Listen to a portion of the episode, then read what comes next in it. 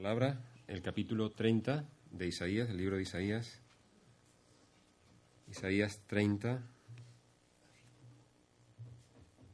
una serie de versículos que son el 1, el 3, el 15 y el 16. Isaías 30, versículos 1, 3, 15 y 16. Ah, perdón.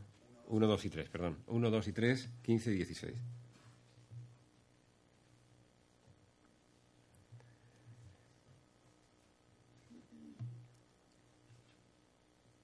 Dice así, hay de los hijos rebeldes que hacen planes sin tomarme en cuenta, que buscan cobijarse pero no bajo mi espíritu, con lo que añaden pecado tras pecado, palabra del Señor.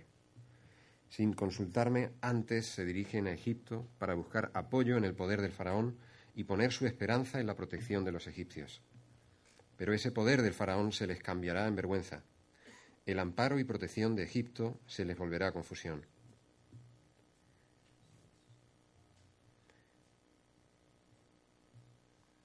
15. Así ha dicho Dios el Señor, el Santo de Israel. La salvación de ustedes depende de que mantengan la calma. Su fuerza radica en mantener la calma y en confiar en mí. Pero ustedes no quisieron obedecer, sino que dijeron, de ninguna manera, preferimos huir a galope, huir a galope, cabalgaremos sobre veloces corceles. Por lo tanto, tendrán que huir, y sus perseguidores serán más veloces que ustedes. Tengo un pequeño manuscrito, muy chiquito, que quisiera leerles. Eh, el título que uno podría ponerle a esta confesión, si uno quiere, sería El deseo de un cristiano o, o el anhelo de un cristiano. ¿sí? Dice así.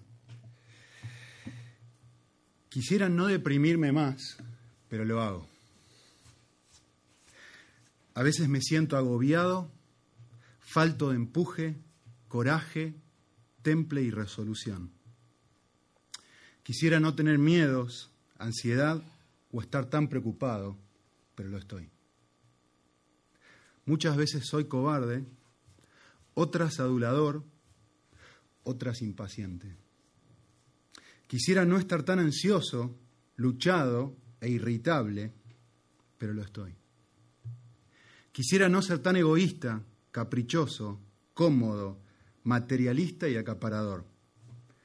Anhelo no ser envidioso, interesado, ingrato e infiel. Lucho con ser celoso, mal pensado, prejuicioso, iracundo y escéptico. Desearía no ser lujurioso, indiferente, apático e idólatra. Pero muchas veces cuando me examino a mí mismo, me doy cuenta que todo esto todavía es parte de mí. Eh, quisiera que volvamos a hablar esta mañana acerca del Evangelio. Y quisiéramos, quisiera que veamos tres aspectos del Evangelio, o tres cosas, tres efectos. Yo les puse ahí, los que tienen las hojitas lo pueden ver. Eh, tres grandes cosas que el Evangelio produce en mí. Eh, y la primera cosa que el Evangelio produce en mí es fantástico. Las tres son con P. La primera es perdón. Uno lee toda esta listita de cosas y dice, sí, me siento tremendamente identificado. Por ahí no con todas, pero sí con alguna listita, con algunas de ellas. Y uno dice, a ver, hay un mensaje, hay una verdad que dice, yo quiero perdonarte de cada una de estas cosas que has hecho en el pasado, que hago en el presente y que haré en el futuro. Esto trae como resultado a mí este profundo sentido de paz. Me libera de una culpa enorme. Yo sé, yo podía, mientras leía y miraba algunas caras, es fácil que uno está mirando un sentido de culpa cuando uno está mirando esto. Y aun cuando yo mismo lo estoy leyendo, hay cositas que me pegan más cerca que otras. Y uno simplemente de escuchar vuelve a, a revisar su semana y dice, no tengo que ir muy lejos para darme cuenta de que he caído en una o en varias de las cosas que yo acabé de leer. El Evangelio es el mensaje que Cristo murió en la cruz para hacer posible el perdón. El perdón me libera de la culpa, produce una tremenda paz y a la vez me da un sentido de aceptación. Es decir, sí soy tremendamente malo, pero Dios es tan bueno que me acepta y me perdona. Esto es el Evangelio como normalmente se ve, el primer efecto del Evangelio. ¿Sí? Quizás es el aspecto más importante del Evangelio. Y ya hemos hablado bastante, o mejor dicho, Rafael ha hablado bastante en las últimas semanas sobre esto. Yo quisiera hablar sobre un segundo efecto y un tercer efecto, pero más hoy me voy a concentrar en el segundo. El segundo efecto que produce el Evangelio es poder. Es poder para cambiar estas cosas. Es qué regalo más grande me puede dar una persona que el hecho de decir, ya no voy a ser más irritable como soy. Ya no voy a dejar de ser impaciente. Ahora tengo el poder para cambiar estas cosas. Alguien viene a mí y quiere darme la buena noticia de que tiene ganas de transformarme, quiere darme el poder para poder cambiar todas esas listas de cosas con las que yo luché toda la semana. Cuando yo vivo de esta manera, y cualquier cristiano verdadero que ha experimentado la bondad de Dios sabe esto, que cuando vivo en la plenitud de estas cosas, hay un profundo gozo en mi vida cuando vivo de esta forma. Y la realidad es que también experimento una relación con Dios increíblemente satisfactoria y una relación con los demás increíblemente satisfactoria. ¿Quién disfruta a un, a un esposo orgulloso? ¿Quién disfruta a un marido que no se disculpa? ¿Quién disfruta a un jefe que te pisotea? Nadie. Pero cuando uno empieza a disfrutar de lo que es la verdadera humildad, el regalo de, la plenitud que, como decía Madre Teresa, decía, decía esto, el que no vive para servir no sirve para vivir. Me gusta el concepto. El que no vive para servir no sirve para vivir. En otras palabras, hay un gozo tan grande en poder servir a otras personas que esto produce un efecto en mí que encuentro una intimidad, una relación tan, tan, tan profunda con otros que antes rechazaba. Y, examinen su propia vida en este sentido. Cuando no estamos bien nosotros, internamente me refiero, cuando no estamos bien, ¿no les ha pasado que somos alérgicos a la intimidad? queremos como separarnos del mundo y que, nadie se acerque a nosotros probablemente para que no descubran los monstruos internos, los pensamientos, las sensaciones, las cosas que estamos experimentando. Y, no queremos, pero servir, ¿de qué me estás hablando? Amar, perdonar, no enojarme con esta persona después de lo que me hizo, ¿de qué me estás hablando? Y todo lo opuesto es verdad, que cuando estoy lleno y pleno y tengo un poder fuerte en mí, diferente, no mío, intimidad. Muy bien. Eh, por supuesto, Rafael ha venido hablando esto también la semana y ha, dicho que todo esto es un proceso que dura toda la vida, ¿no? Uno no, no experimenta esto de un momento para otro. Es un poder que nos va cambiando en la vida cristiana. Tercer cosa que produce el Evangelio, o que, eh, que ofrece, y es eh, promesas, regalos futuros. Si querés, vida eterna, recompensas. Y eso produce un montón de esperanza en nosotros. No solamente Cristo nos perdonó de todas estas cosas, no solamente nos está cambiando de todo esto, sino que tiene un montón de cosas más para nosotros, en el presente y en el futuro. Eso nos da muchísima esperanza, muchísima esperanza para nuestro hoy y para el después, cuando el día que partamos. Y lo que esto hace es darme un sentido de propósito. ¿Para qué estoy aquí? Está definido por esto y en futuras semanas voy a hablar un poquito más acerca de esto. Muy bien. Fantástico, todo esto muy lindo, el cuadrito se ve genial. La pregunta que seguramente ustedes están haciendo ahora, y espero que se le estén haciendo, es ¿cómo yo me apropio todo esto? ¿Cómo hago yo para vivir todo esto? Porque sí, muy lindo en los papeles, muy lindo en la pantalla, pero ¿cómo yo hago para vivirlo de manera práctica todos los días? Y quizá ese es el gran tema del cual yo quisiera hablar en esta mañana. ¿sí? Para poder hacer eso, me voy a tener que tomar unos minutitos para aburrirlos, si ya no los aburrí. Porque quiero que veamos un paradigma, un concepto que está, a mi criterio, en toda la Biblia, y es la manera en que todas las personas, absolutamente todas, desde el día uno de la creación hasta hoy, todas las personas tenían que vivir de esta forma. ¿Sí? Y primero quiero enfatizar cómo esto se veía en el Antiguo Testamento y después voy a mostrar cómo se debe ver para nosotros o cómo se aplica esto para nosotros hoy, a partir del Nuevo Testamento. ¿sí? Así que, quisiera hacer esto. Hay muchas, muchas veces la gente pregunta, o me hace esta pregunta, me dice esto, ¿cómo hacía una persona en el Antiguo Testamento para ser salva? ¿Sí? ¿Cómo hacía una persona en el Antiguo Testamento para ser salva? Y muchas veces hay muchas personas que responden esto de esta forma. Eh, en el Nuevo Testamento, la gente es salva por la fe en la gracia de Dios. En el Antiguo Testamento, la gente es salva por obras. Tenía que cumplir con la ley de Dios. Antiguo Testamento, uno es salvo por las obras, Nuevo Testamento, uno es salvo por la gracia. Nada más lejos de la realidad. Nada más lejos de la realidad en el Nuevo Testamento, es decir, después de la muerte de Cristo, nosotros somos salvos ejerciendo fe en el sacrificio que el Mesías hizo, es decir, retrospectivamente, en el sacrificio que alguien ya hizo. En el Antiguo Testamento, la gente era salva prospectivamente, es decir, ejerciendo fe en el sacrificio que Jesucristo iba a hacer en un futuro, que el Mesías iba a hacer en un futuro. Esto es muy, muy, muy importante por todo lo que voy a comunicar después. Las personas del Antiguo Testamento, la gente del Nuevo Testamento, todos somos salvos de la misma manera. Y la manera, si no tuviera que resumirla en una frase, es teniendo fe en la gracia de Dios. Ellos tenían menos información acerca del Mesías que nosotros. Nosotros tenemos mucha más información que la que tienen ellos. Pero finalmente, ¿qué es lo que todos tenemos que hacer? Tenemos que confiar en que en la bondad de Dios, en que Dios va a mostrar su gracia para nosotros y de alguna forma va a ser bueno para con nosotros. Y nos va a perdonar por medio de Cristo o por medio de su Mesías en el Antiguo Testamento, limpiándonos y en el Nuevo Testamento exactamente igual. Esto es así para la gente del antiguo y para la gente del nuevo. Primera P. ¿Cómo es perdonado un ser humano? Todos exactamente de la misma manera, teniendo fe en la gracia de Dios.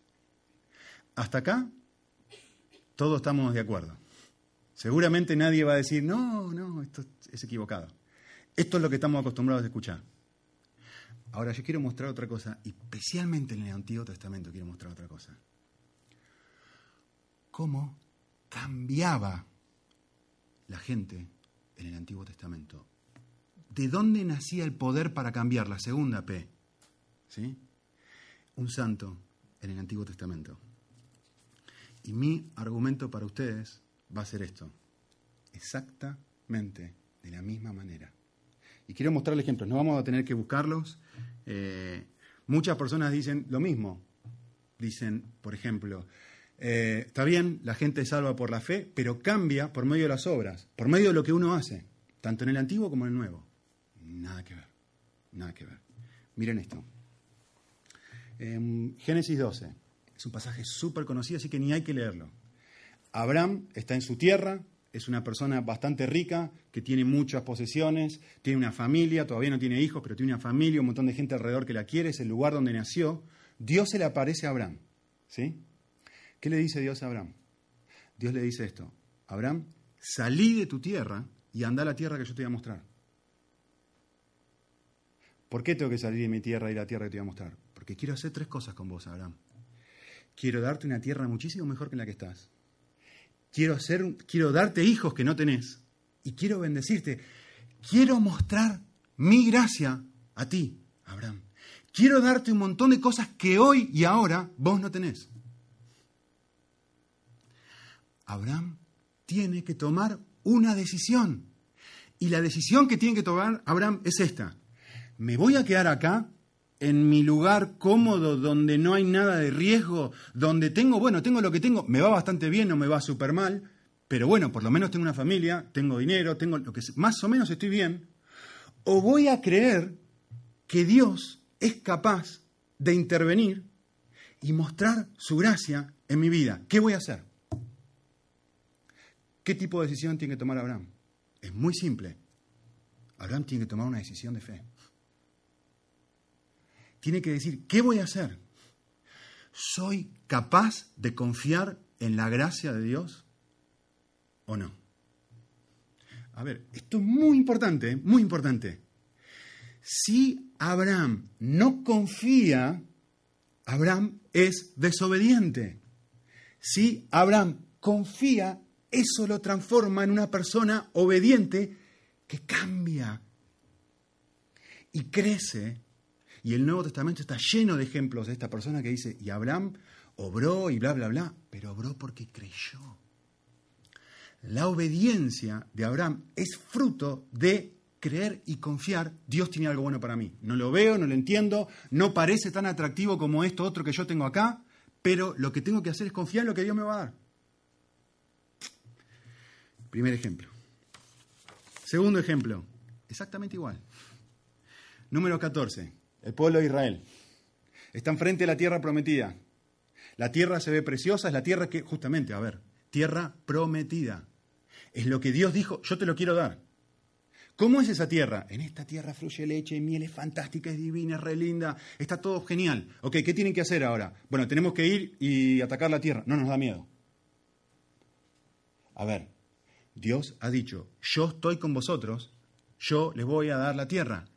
¿Qué tiene que hacer el pueblo de Israel? Tiene que tomar una decisión. La decisión es, voy a confiar en que Dios es bueno, en que Dios tiene un evangelio preparado para mí en que Dios tiene una buena noticia, en que Dios tiene algo bueno para mí si creo en Él o no.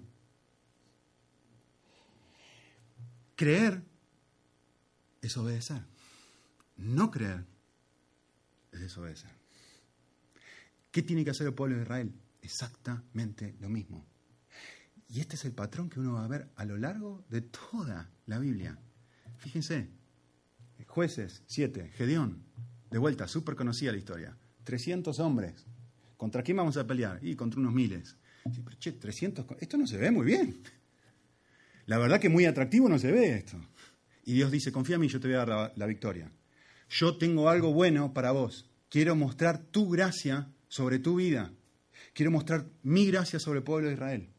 Gedeón, tenés una decisión que tomar. ¿Qué vas a hacer? ¿Vas a confiar en mí o vas a confiar en tus recursos para lograr lo que querés? Gedeón es muy gracioso. Obedece. Es decir, tiene fe en que lo que Dios tiene para él es bueno. Confía en un Dios bueno. El ejemplo que acabó de leer David, eh, para mí es muy, muy, muy interesante. Muy interesante, me, encanta, porque el texto lo muestra súper bien esta idea en las palabras que utiliza el texto. El pueblo de Israel, ustedes saben dónde está ubicado Israel, siempre pobrecito. Estaban entre los grandes imperios, ¿no? De un lado tenían Egipto y de otro lado tenía Babilonia, Siria. Entonces, y siempre ellos estaban en el medio. Entonces, cada vez que uno peleaban contra otro, es como tener. Siempre tenían que pasar por ahí, no les quedaba otra. ¿sí? Y siempre estaban entre el medio de las guerras. Israel, en el contexto que termina de leer David, eh, está a punto de ser invadido y tiene una gran decisión que tomar Israel. ¿Qué va a hacer cuando vengan a invadirlo? Y lo que leyó David es esto. Israel se siente tentado a ir a pedirle ayuda a Egipto. Y dice, bueno, yo soy pequeñito, él es grandote, él es enorme, ellos son más grandes. Bueno, pero por ahí, él y yo podemos defendernos contra el otro mastodonte, contra el otro gigante. Y Dios dice esto al pueblo de Israel. Dice, no vayas a pedir ayuda a Egipto no vayas a pedir ayuda a Egipto, porque pedir ayuda a Egipto no te va a servir de nada. Confía en mí, que yo quiero mostrar mi gracia y ayudarte. ¿Sí? Y el texto dice, así dicho el Señor, el Santo Israel. Arrepentite en el contexto, no leí todo por una cuestión de tiempo. No vayas a buscar ayuda a Egipto. Quédate piola, quédate tranquilo. Calmate. No, no, pero me vienen a invadir. No, no, no, pero tengo que pagar no sé qué cosa. No, no, pero tranquilo. No, pero no sabés lo que me hicieron, no sabés la circunstancia en la que estoy ahora. Tranquilo. No, pero es mucho más fácil hacer esto que no es hacer la voluntad de Dios. No, no, no, no, tranquilo. Tranquilo. ¿Qué hay que hacer ahora? En confianza está tu poder. Confía en mí, cree en mí, que yo soy capaz de intervenir. Y el pueblo dijo, gracias, pero no gracias. no quisisteis. Y dijisteis, ah, bueno, si no es Egipto, ya sé lo que voy a hacer. Voy a agarrar un caballo y voy a correr. Voy a salir de esta circunstancia, voy a salir corriendo, así no me atrapan. Y la versión de David lo dice mucho más claro. El texto dice, ustedes tienen corceles veloces, pero los otros son más veloces y lo van a atrapar. En otras palabras, no te sirve de nada. ¿Qué es lo que Dios está pidiendo al pueblo? Confía en mí, que quiero mostrar tu gracia. Creer es cambiar. Creer es la manera, mejor dicho, a través de la cual cambiamos.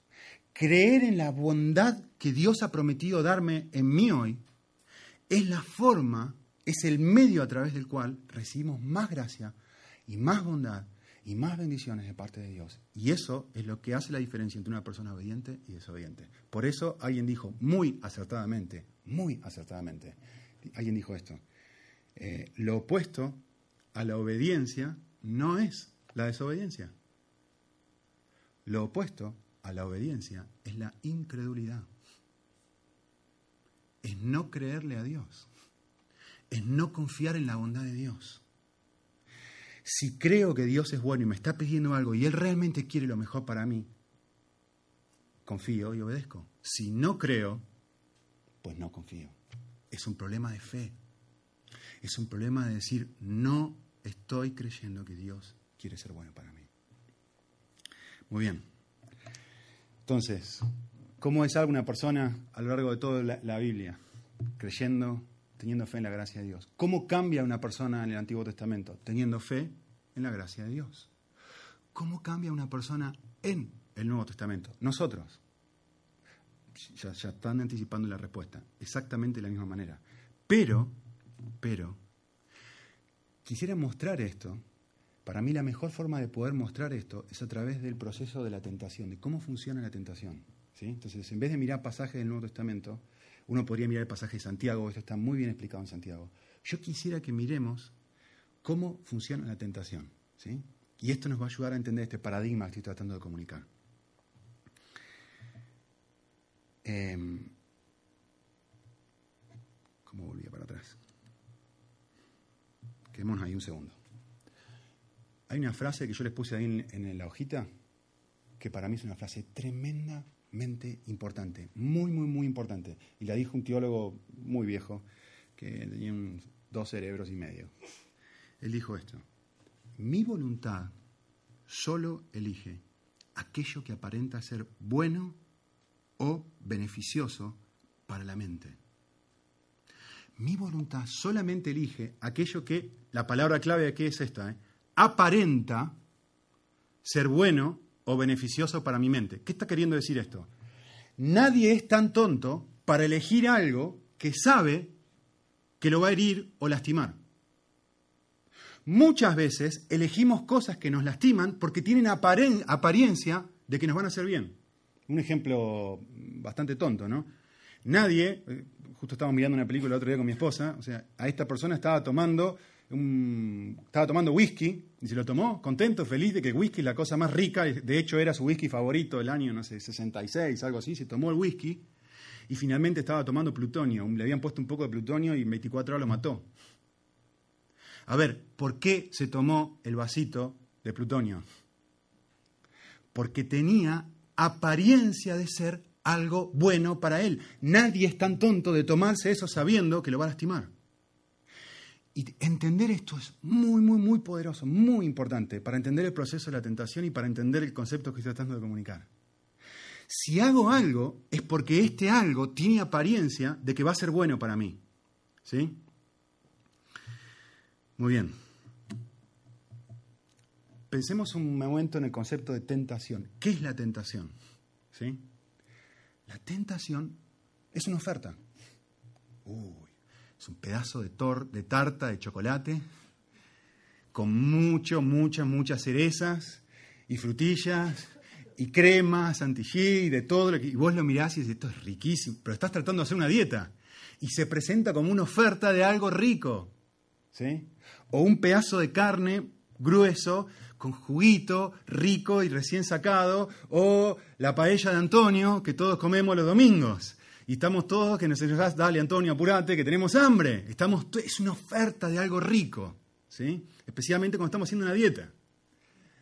Es una promesa de algo que no tengo un estómago vacío, es la promesa de que mi estómago se va a llenar. Es la esperanza de obtener algo atractivo. Qué bonito que es esto. Cuando la realidad es que estoy buscando otra cosa, estoy buscando adelgazar. Es una forma de satisfacer una necesidad. Una tentación es una forma de satisfacer una necesidad, cualquiera sea esa necesidad. ¿Sí? Eh, por eso dije, nadie, mi voluntad solo elige aquello que aparenta ser bueno para mí. Yo les puse ahí una carita de un hombre que está tratando de tomar una decisión. Y el gran dilema aquí va a ser tomar una decisión entre lo que esta persona quiere, o mejor dicho, entre, entre la oferta de la tentación, vamos a llamarle pecado, y entre la voluntad de Dios. Ahora va a aparecer un grafiquito que pueden llenar. Y para ilustrar esto yo quisiera darles un ejemplo. Quisiera que piensen en un pececito, ¿sí? en el medio del océano. Bueno, no en el medio del océano, cerca del, en el océano, pero cerca de la orilla. Y este pececito está nadando feliz y tiene hambre. Y de repente mira hacia arriba y ve un gusanito. El pececito mira al gusanito y dice, este gusanito va a llenar mi estómago. Vida.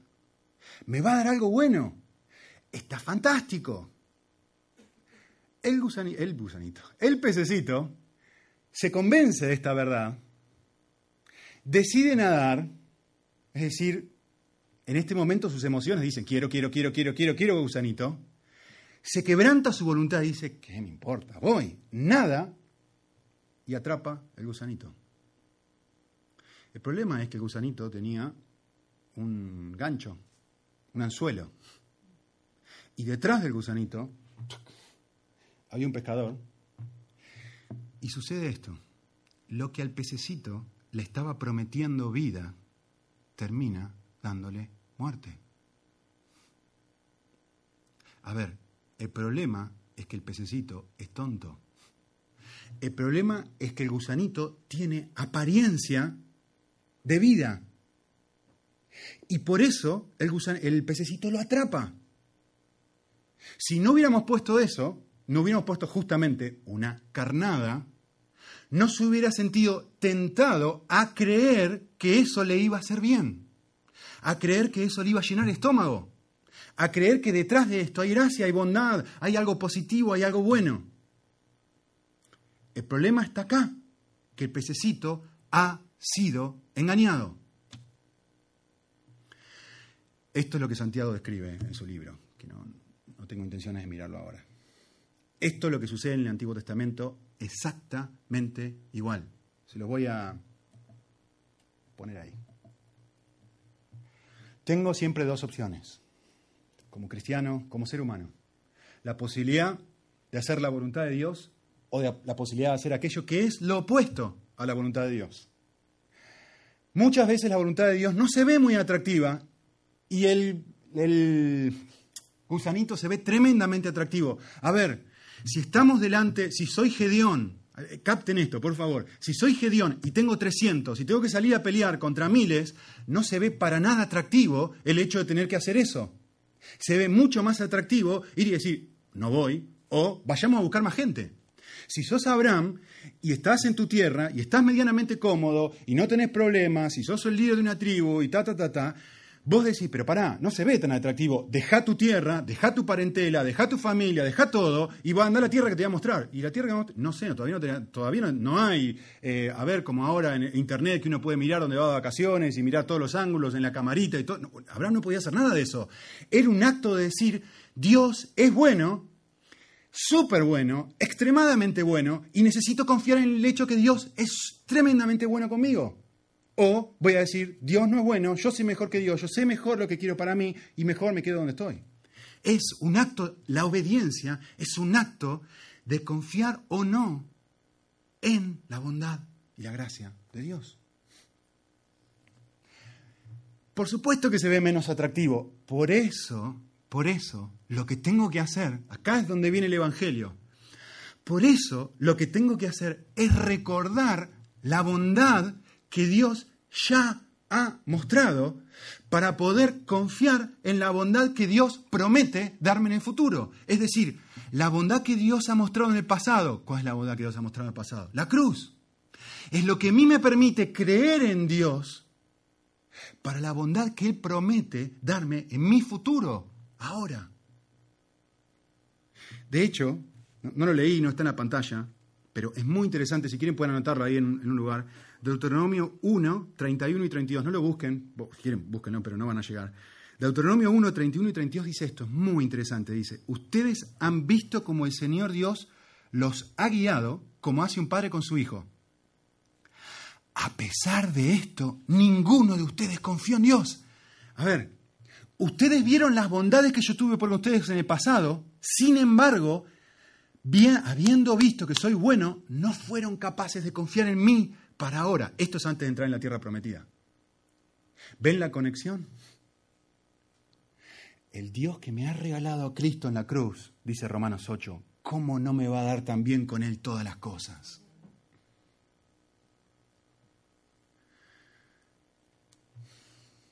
Se ve tremendamente menos atractivo a menos que recuerde el carácter de Dios a menos que recuerde el Evangelio, a menos que recuerde su bondad y diga, no, no, pará, yo sé que esto se ve como, se ve como algo tremendamente feo.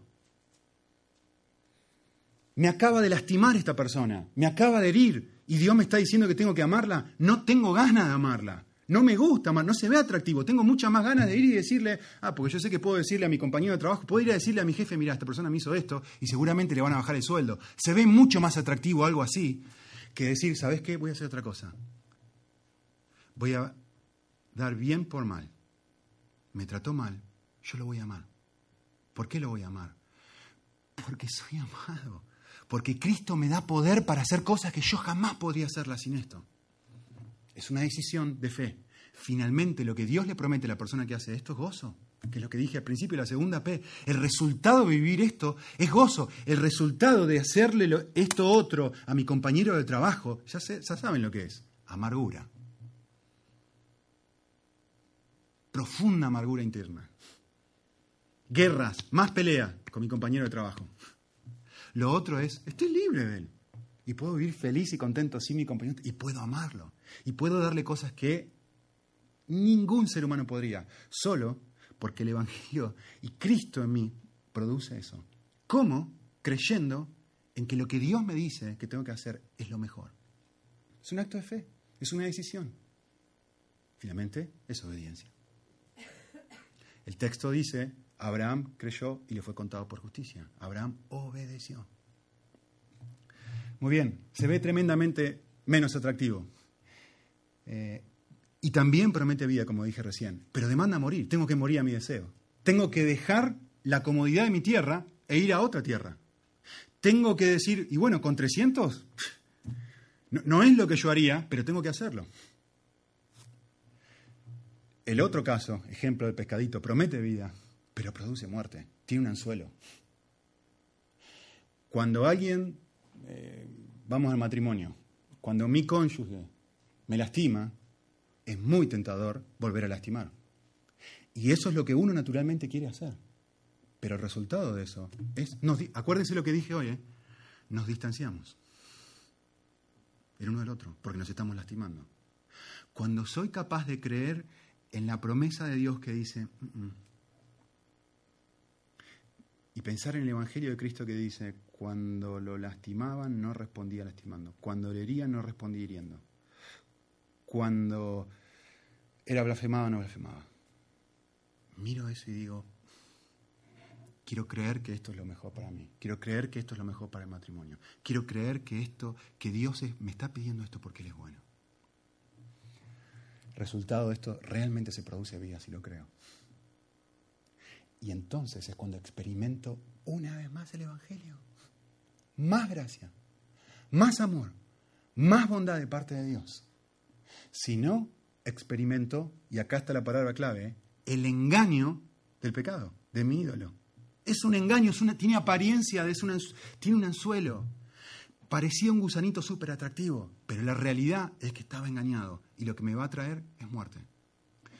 Resultado de esto es, no puedo creer el gozo y la bondad y el amor y la gracia de Dios. No puedo creer que Dios sea tan bueno. Dios es glorificado. Em,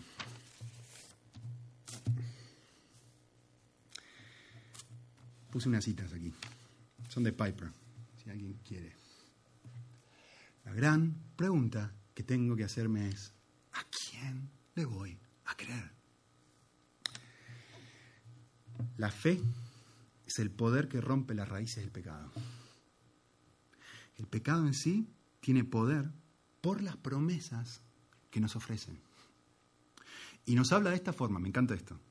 Dice, si mientes en tu declaración de impuestos, tendrás dinero extra para hacer lo que te haga más feliz. Esta es la promesa. Si miras pornografía, sentirás un repentino placer que es mejor que las alegrías de una conciencia limpia. Si comes galletas cuando nadie te mira o te está observando, vas a disminuir tu sentido de culpa y sentirás un profundo deleite. No te preocupes, igual después puedes vomitar. Nadie peca sin querer. Pecamos porque creemos las promesas engañosas del pecado, como dice Hebreos 3. Anímense unos a los otros para que nadie sea endurecido por el engaño del pecado.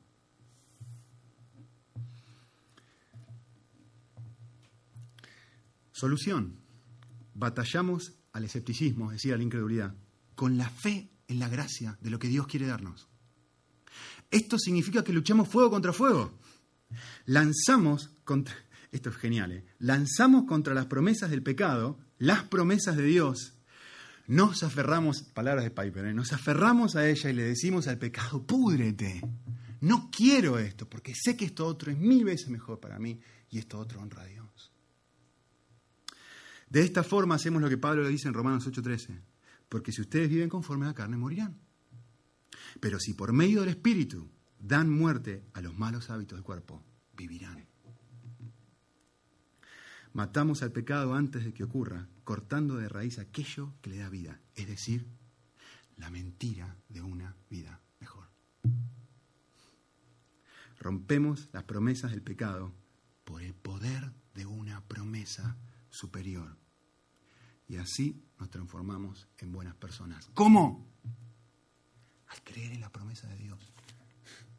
Finalmente, no estamos haciendo absolutamente nada. ¿Cómo cambiamos? No hacemos nada. No nos cambiamos a nosotros mismos.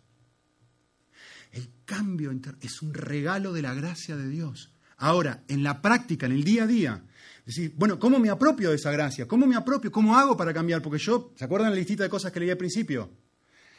Yo no quiero esto más en mi vida. ¿Cómo hago? Bueno, la forma de hacerlo es volver a mirar la gracia pasada de Dios en el Evangelio. Pensá en la gracia futura de lo que Él tiene para vos y quiere prometerte que la vida en Cristo, que los mandamientos de Dios, que, el caminar en Dios es lo mejor que te puede pasar porque Él quiere mostrar su bondad en tu vida y en la mía. Y lo único que tenés que hacer es tomar una decisión de fe. ¿En quién vas a creer? Y tiene cero, cero, justo hablamos con mi esposa ayer esto, cero mérito esto porque no es nada más ni nada menos que un acto de seguir recibiendo más gracia. Estoy recibiendo más de Dios y más de Dios. Dios, el mismo Dios que me perdonó en la cruz, es el mismo Dios que quiere darme una vida abundante hoy. O sea, ¿qué estoy haciendo yo? Nada. Más que recibiendo más y más bondad, y más y más bondad, y más y más amor de parte de Dios, si creo.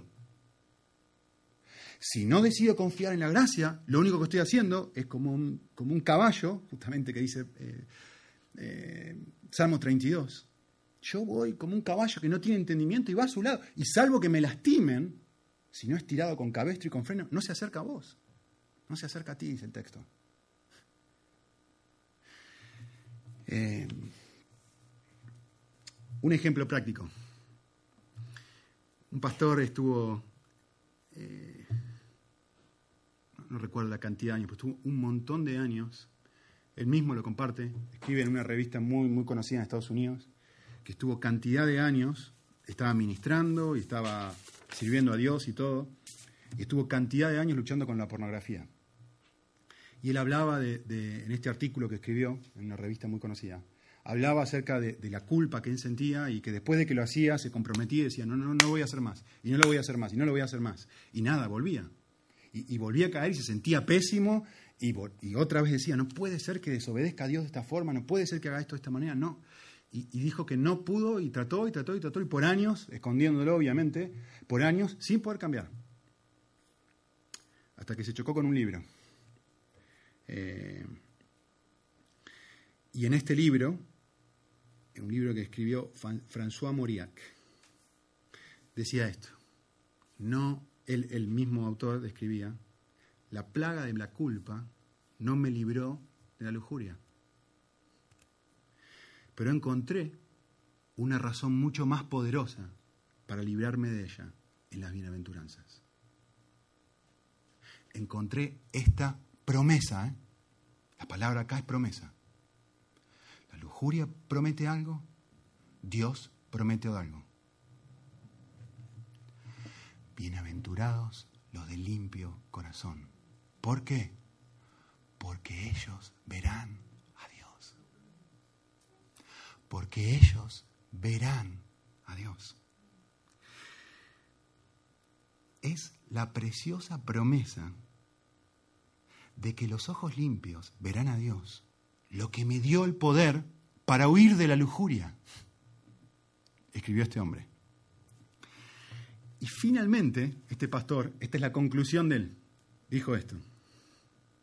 Por años el pensamiento de la lujuria me golpeaba y nada de lo que hacía me libraba de él.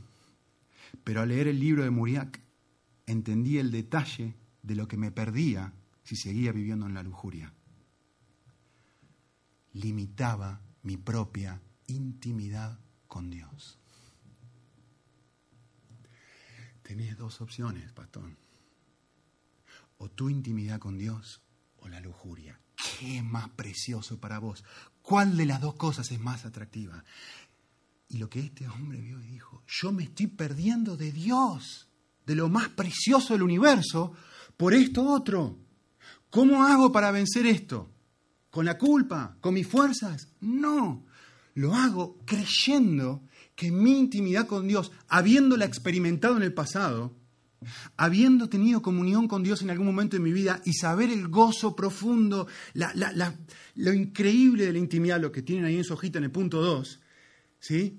Lo, fantástico que es vivir de esta manera y lo podrido que es vivir en esta otra, y yo lo comparo y digo, a ver, un segundo, esto me sigue prometiendo vida y me sigue regalando muerte.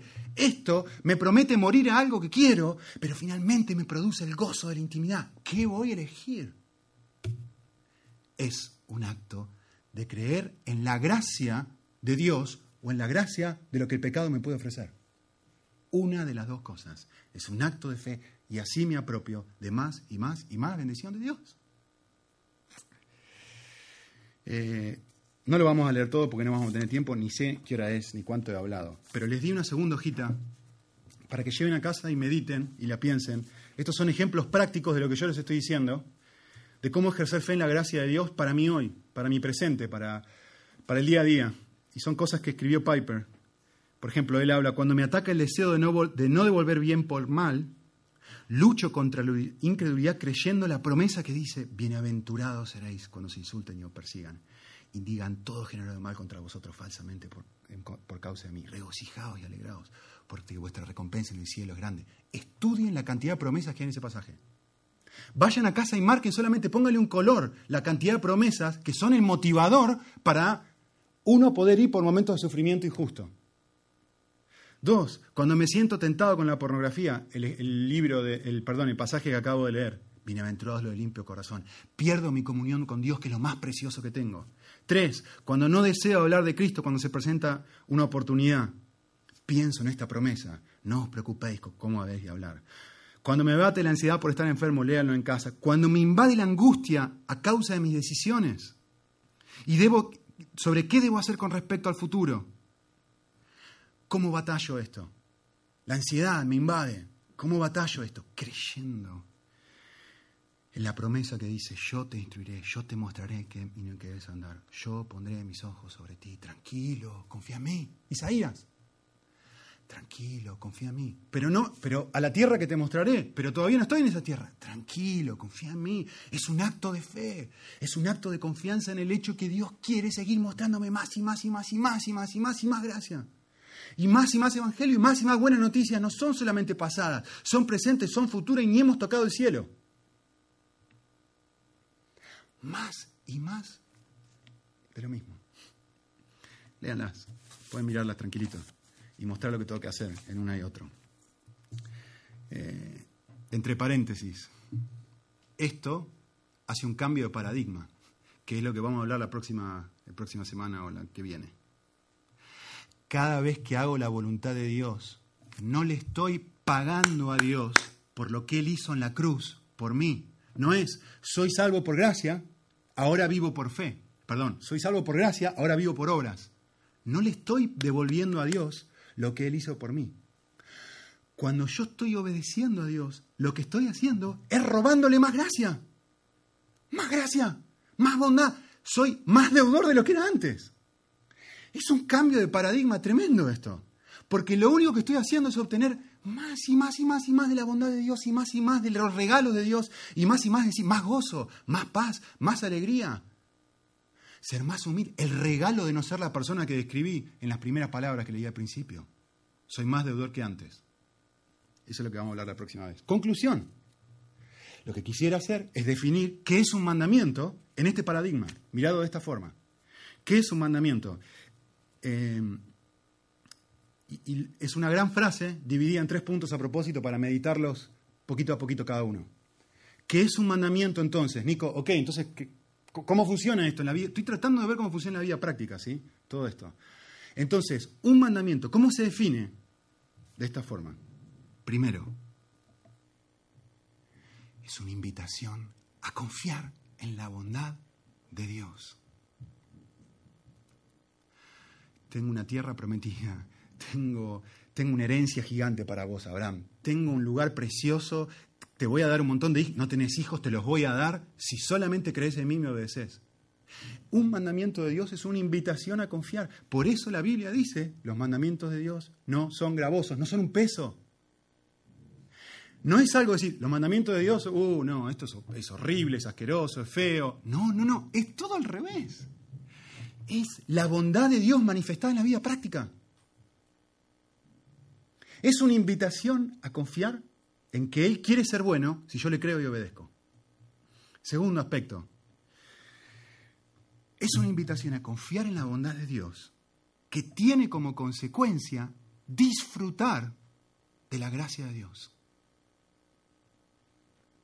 Es decir, yo obedezco a Dios, confío en Él, soy Gedeón, que con 300 va y hace eso y uno experimenta en ese proceso de obediencia, decir, cuán bueno es Dios.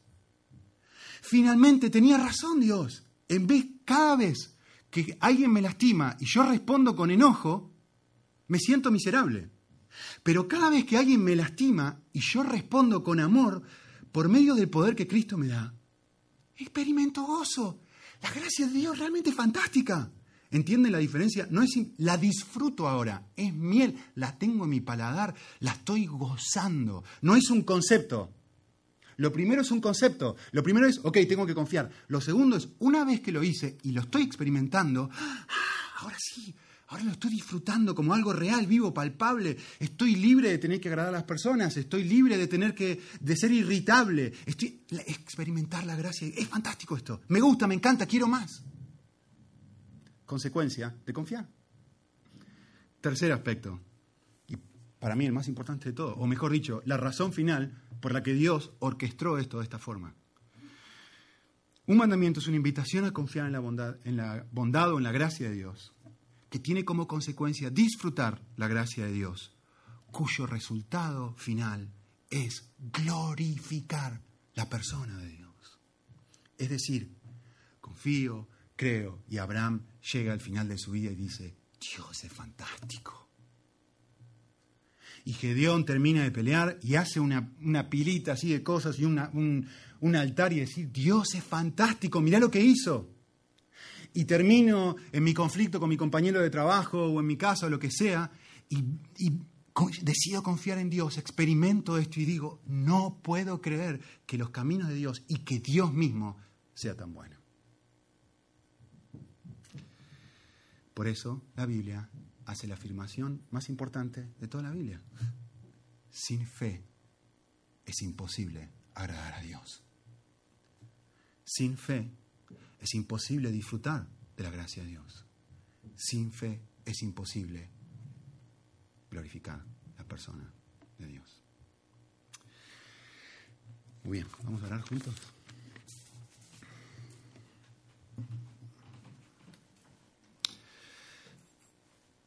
Señor, a medida que pasa el tiempo nos somos más y más y más deudores de vos, lo cual no hace más y más que exaltarte a ti. Somos personas que experimentan el Evangelio de manera continua y sus efectos de manera continua.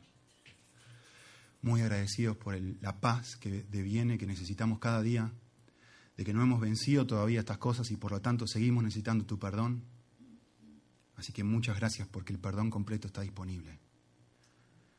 Y la paz y el sentido de aceptación interno que puedo tener está disponible para mí y para cada persona. Gracias.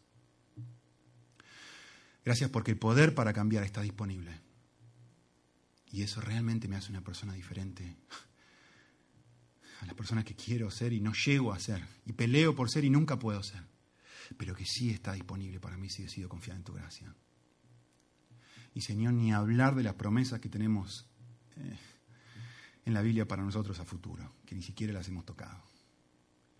Eh, Dios, que, todas estas verdades, que por ahí fueron medias filosóficas y un poco voladas, eh, nos, penetren, nos ayuden a, cambiar en el día a día, que nos ayude a soportar la tentación, recordando tu gracia y previendo la gracia que estás queriendo mostrarnos en nuestro hoy. Te necesitamos, Señor. Muchísimas gracias en el nombre de Cristo. Amén.